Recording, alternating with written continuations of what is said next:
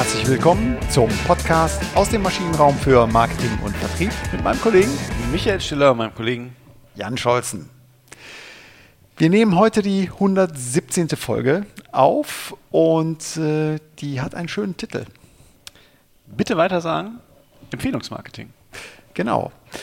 Wir hatten in der letzten Folge ja das Thema Loyalitätsprogramme, Bonusprogramme behandelt und äh, die, diese Programme sind nicht nur gut ab, haben nicht nur gut abgeschnitten und deswegen äh, haben wir gesagt, ja, überlegt, was sind denn smartere Wege und Möglichkeiten, um Neukunden zu generieren. Und natürlich, der Hintergrund ist klar, wir sind immer auf der Suche nach effektiven und vor allen Dingen äh, günstigen Verkaufsmöglichkeiten.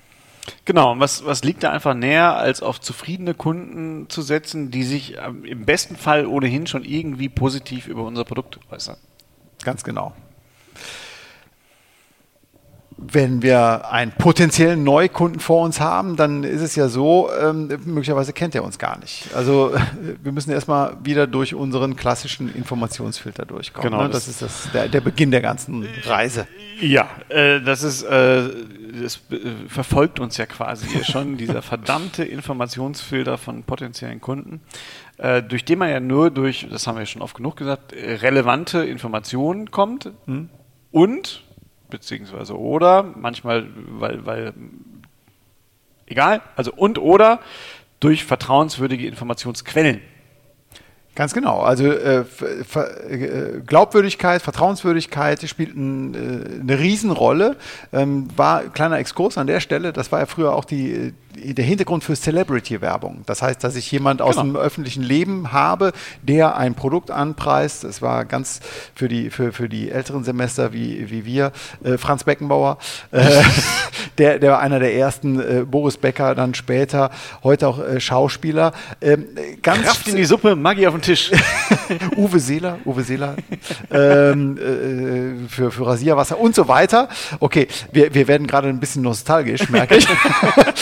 Nein, aber der Punkt, den, der, auf den ich hinaus wollte, ist, die Idee ist, ich suche mir jemanden, der glaubwürdig und vertrauenswürdig ist. Das klappt bei diesen Sportlern natürlich nicht immer. Äh, Nachhinein jetzt nicht mehr. Damals vielleicht schon. Vielleicht schon, genau. genau. Äh, heute wird das, also ist das Celebrity ja auch ganz stark ersetzt durch, ähm, ja, durch meine Peer Group, also durch mein soziales ja. Netzwerk, durch Menschen, wo ich glaube, dass ich denen deutlich näher stehe. Das sind zum Teil dann auch sowas wie, wie Influencer, ne? sowas, was jetzt äh, aufkommt. Und das ist auch ganz interessant, das kann man sogar in der Fernsehwerbung sich anschauen, weil da nimmt die, die Rate von Celebrities auch deutlich ab. Absolut. Äh, komplett zurückgegangen, ähm, was ich auch aus, aus Marken ja, Technikgründen sehr, sehr sinnvoll finde. Ähm, das Thema zur Peer Group nochmal aufgegriffen. Hier ist die Idee, gleich und gleich gesellt sich gern. Und äh, ich glaube jemanden, der aus meiner Peer Group kommt, viel mehr als jemanden, der aus einer anderen Peer Group kommt. Genau, das, das Vertrauen ist höher, damit ist auch die, die Aufmerksamkeitsschwelle niedriger. Also ich widme jemanden, dem ich mehr vertraue, auch eher Aufmerksamkeit. Ja. Und meine Aufmerksamkeitsspanne ist auch sogar äh, länger.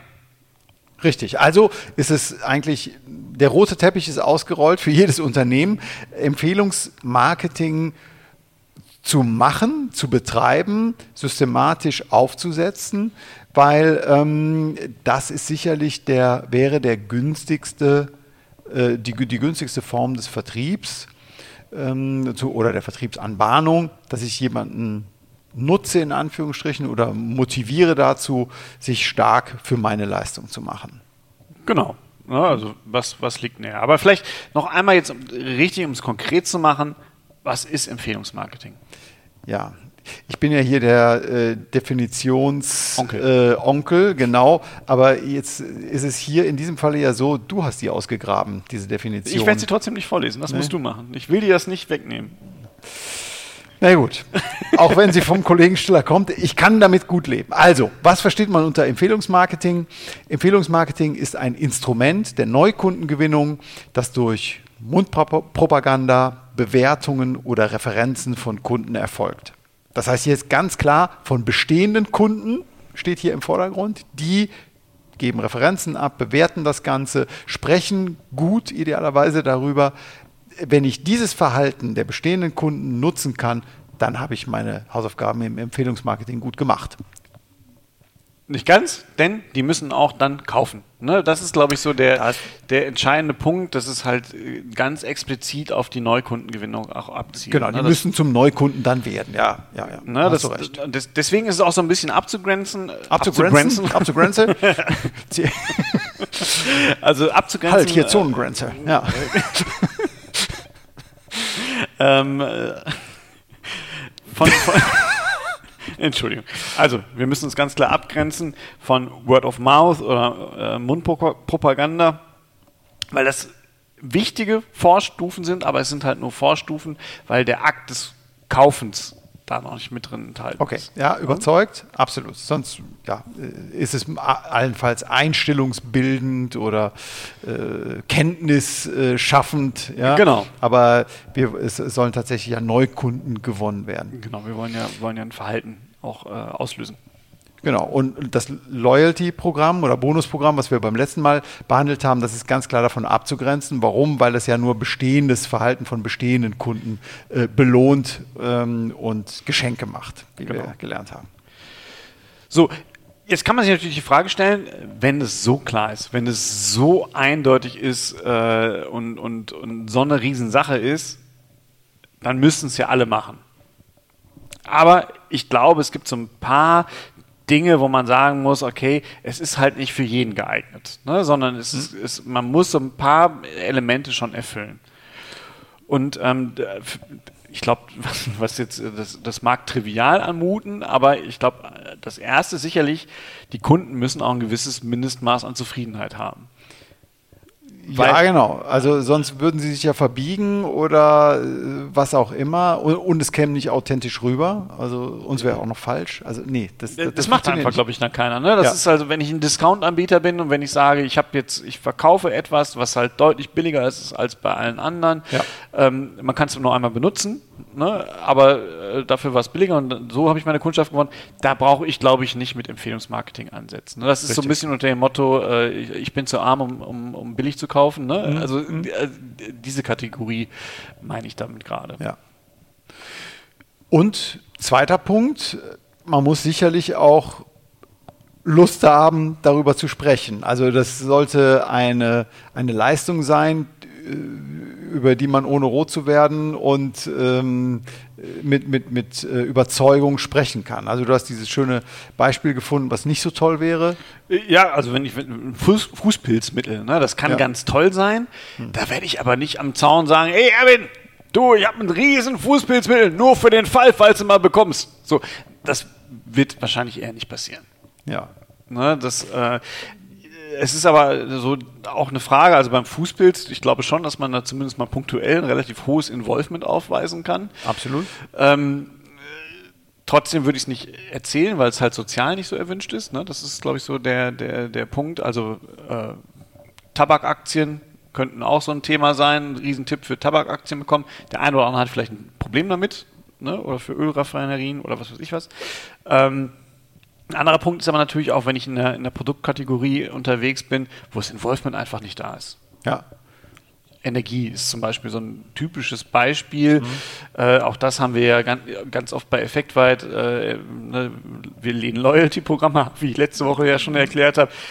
Wir sind auch sehr skeptisch gegenüber Kunden. Wir haben Kundenprogramme, weil Energie ja so ein Thema ist, der Stromvertrag. Da rede ich ja nicht drüber. Das mhm. ist einfach da. Also ich habe das so ein Stammtischgespräch, habe ich zumindest noch nie mitbekommen. Äh, ich habe einen neuen Stromvertrag. Ja, genau. Also da kommen diese ersten beiden Punkte. Also zum einen muss ich eine Zufriedenheit haben mit der Leistung, mit dem Service, mit der Versorgung, die ja gekoppelt ist an die Kernleistung. Das ist sehr schwierig bei Energie. Entweder sie, sie kommt aus der Dose oder eben nicht. Ähm, die Freiheitsgrade dazwischen sind äh, überschaubar. Und das Zweite, ich muss Spaß haben, Lust haben, mich darüber zu unterhalten. Und das ist nicht jeder Produktkategorie zu eigen. Genau, das, äh, das, wir, wir sind jetzt natürlich sehr im B2C-Bereich unterwegs. Im mhm. B2B-Bereich muss es halt aber auch eine Kategorie sein, es ist so eine Mischung, ne? Also leiden wir Berater übrigens auch ganz häufig drunter.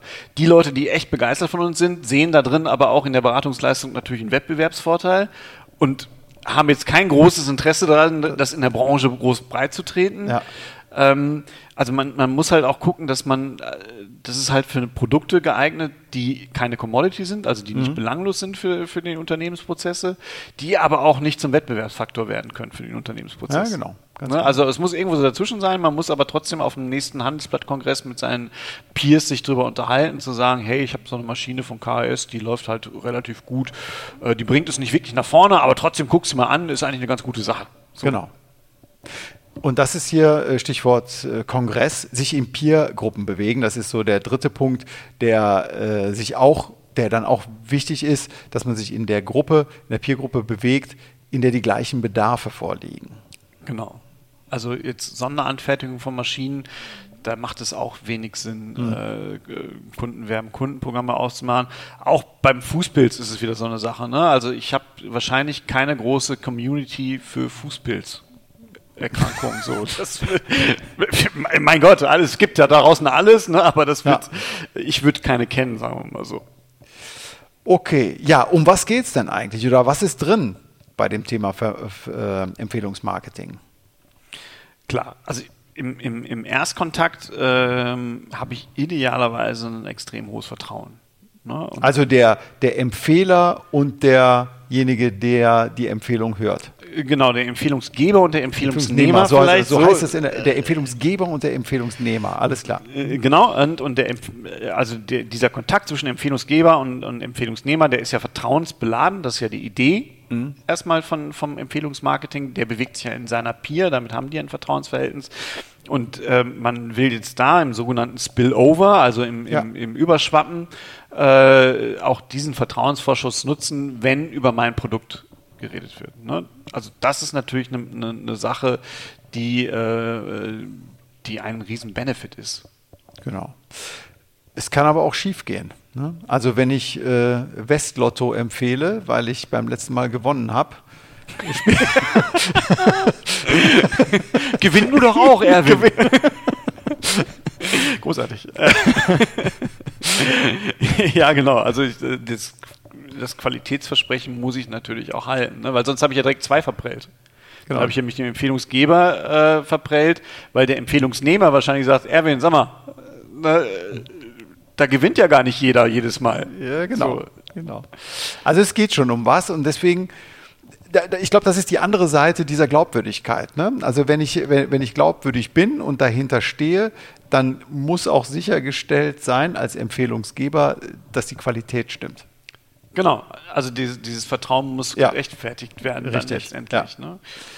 Und das ist sicherlich auch ein Punkt, äh, den man beachten muss, wenn man versucht, seine Kunden in dieses Empfehlungsgeben reinzubringen. Mhm. Ne? Also es muss diese Hemmschwelle muss ja genommen werden, zu sagen, hm, also bei mir lief es jetzt ganz gut, vielleicht, aber ich weiß gar nicht, ob es beim nächsten Mal auch gut läuft. Deswegen empfehle ich es lieber nicht. Mhm. Und diese Hemmschwelle muss ich ja nehmen. Mhm. Na, das, da, da, muss ich mir Mittel und Wege einfallen lassen. Und es kann ja zum Beispiel sein, dass ich eine Qualitätsgarantie ausspreche, dass ich eine Zufriedenheitsgarantie ausspreche, dass ich ähm, ja, äh, Payback, also äh, Geschichten mache, zu sagen, okay, wenn das bei dir nicht funktioniert, wenn dein Freund nicht 100% zufrieden ist, dann kriegt er halt das Geld zurück. Okay. Mhm. Das sind so, so Möglichkeiten, wo ich halt diese Unsicherheit auch mit über, übergehen kann. Okay, habe ich verstanden. Ähm, das freut mich. Ja, ist ja nicht immer so, ne? ähm, ganz wichtig, was könnte gegen eine Empfehlung sprechen? Genau, was auch dagegen sprechen könnte, also wir haben jetzt ja gerade schon so einen Faktor der Unsicherheit haben, ist klar, erstmal ein Produkt, was irgendwie Schrott ist. Ne? Also ich habe ein Qualitätsproblem in, in meinem Produkt und, und habe irgendwie 30% Stornoquote dann sollte ich nicht äh, gleichzeitig ein Kundenwärme-Kundenprogramm aufsetzen. Genau, also wenn man Autohersteller ist und einen Blick in die ADAC-Pannenstatistik wirft und sich da auf den letzten Plätzen wiederfindet, dann ist äh, das Empfehlungsmarketing nicht das erste Mittel der Wahl, sondern äh, das erste Mittel der Wahl wäre, die äh, Fehler abzustellen, um äh, nach oben zu rutschen. Genau. Ähm, ja, da, das Thema Sicherheit, Vertrauen, du hast es eben schon mal so ein bisschen ausgeführt. Ich muss sicher sein, dass das positive Konsumerlebnis auch beim nächsten Mal so verläuft. Genau, ne, das ist, äh, wir haben ja gerade schon, da gibt es auch gewisse Mittel gegen, ne, dass, dass ich bestimmte Anreize setzen kann, Versprechen, Garantieversprechen geben kann, um diese Unsicherheit auszublenden, weil die steckt ja schon in uns drin, auch das wieder liegt einfach in der Natur der Sache. Es ist meine Peer, ich habe ein Vertrauensverhältnis mhm. und ich möchte es nicht opportunistisch ausnutzen. Ne? Genau. Ich, es ist ja nicht so, dass ich, weil ich bin ja raus sonst aus dieser Peer. Und ja, richtig, genau. Das will ich, bin dann nicht mehr glaubwürdig. Ne? Genau, also, dann bin ich halt nicht mehr glaubwürdig. Ja. Ne? Du hast mir was empfohlen, das ist ja totaler Schrott. Mhm. Das kann ich einmal machen, das kann ich zweimal machen und dann ist das Ding aber auch durch. Ja. Ne? Was, glaube ich, aber auch ein großer Aspekt gerade, ich nehme es zumindest wahr, gerade in, unser, in, unserem Kulturkreis ist, ist, ich möchte auch nicht als Verkäufer wahrgenommen werden. Das hat ein bisschen mhm. was mit sozialer Status zu tun. Ich habe es doch nicht nötig, jetzt dir irgendwas zu empfehlen, nur weil ich jetzt ein Goodie bekomme. Mhm. Ähm, und die, die, äh, das andere ist ja, ich bewege mich auch, sobald ich als Verkäufer wahrgenommen werde, gehe ich ja aus der Vertrauenswürdigkeit dieser Peer Group wieder heraus. Weil es ja nicht mehr auf dem freundschaftlichen Aspekt hat, sondern es kriegt mhm. so einen professionalisierten Charakter. Mhm. Ne? Das hat, also der, mein, mein Gegenüber weiß dann ja, okay, äh, es hat jetzt eine Opportunität, warum er das tut. Mhm. Wie, würdest du da jetzt Influencer sehen in diesem Kontext? Also wie äh, die, die, bedienen ihre Peer Group in einer Form, auch unterhaltsam. Ähm, bieten da aber Pröbchen an, äh, von denen man weiß, dass sie die möglicherweise geschenkt bekommen haben oder auch äh, sie der Werbeträger dafür sind.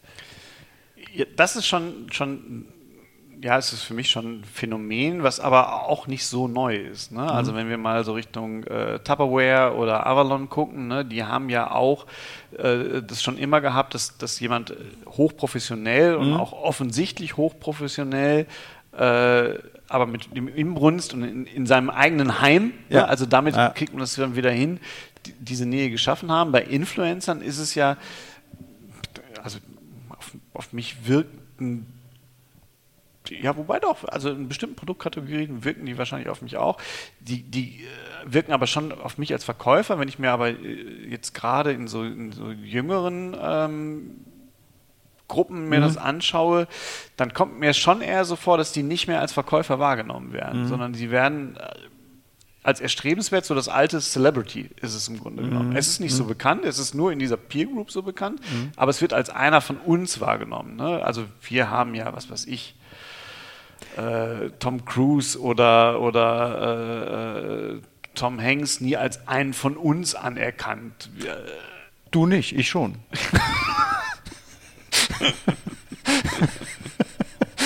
ja, großartig. Kleiner Scherz am Rande. Nein, aber ich weiß, was du sagen willst. Also ähm, ich glaube, es gibt so ein Kontinuum wahrscheinlich ne, zwischen, zwischen Empfehler und Verkäufer und, und die, ich meine, wenn ich die Influencer mir anschaue und auf ihrem YouTube-Kanal da auf der rechten Seite jetzt äh, etwas draufklicke und dann möglicherweise kaufe, dann, dann sind sie ja natürlich sowas wie ein Verkäufer auch. Ja, also es gibt da schon so ein Kontinuum und interessant, der, deswegen ging mir die Frage jetzt gerade nur durch den Kopf, ist, äh, warum funktioniert das mit den Influencern so in bestimmten Produktkategorien? Ja, aber ich glaube, das ist, ja, ja. genau, es ist irgendwie so ein, also das ist irgendwo dazwischen. Ne? Also, äh, genau. schon, also ein bisschen outstanding. Ne? Wir, wir ja. himmeln sie ja auch an, aber es ist nicht so, es ist nicht der Verkäufer, ja. weil es auch, glaube ich, keine native Werbung mehr ist. Ne? Ja, genau. Das, vielleicht ist das auch irgendwann mal, äh, wäre das mal eine Folge, aber das nur so am Rande.